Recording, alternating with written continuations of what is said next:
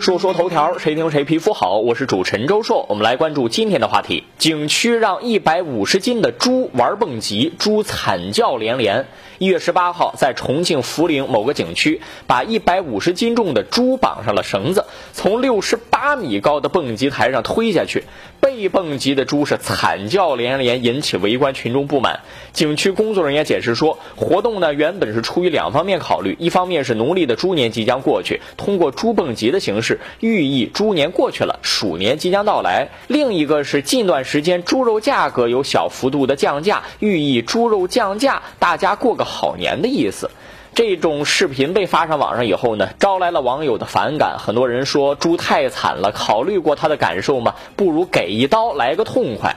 这个景区的活动啊，它不是自身搞的，是为了配合一个商家搞促销，所以说弄了这么一出洋相。问题就在于景区负责人为了点钱就能这么不顾一切吗？节操都不要了吗？这种行为就是对生命的漠视，不尊重生命。吃猪肉屠宰它和把猪绑上去蹦极，这是两回事儿。猪总要被吃，是这种生物在自然循环、生物链条当中的一部分，是遵循自然规律的，无可厚非。但是你给人绑上，从空中扔下去，尽管摔不死，但是是一种不人道的、残忍的虐待行为。人类可能智商会高，他通过蹦极这种极限运动去寻找刺激，说白了就是吃的太撑了，闲得慌。但是动物不是这样啊，天天人家温饱都成问题，怎么活下去都成问题，你还让人蹦极干什么？他获得的不是愉悦，而就是一种凌辱。最后，世界上其实最残忍的生物就是人类，弱肉强食是自然界的规律，但是其他的生物不会虐待，不会凌辱弱小。为了生存，吃也就吃了，而只有人类这种自诩为高级生物的物种，才会为了自己的乐趣和兴致，去肆意的驱使其他物种，甚至驱使自己的同类。或许这就是权力的可怕所在，在自己的有限范围内，他要展示自己的肌肉。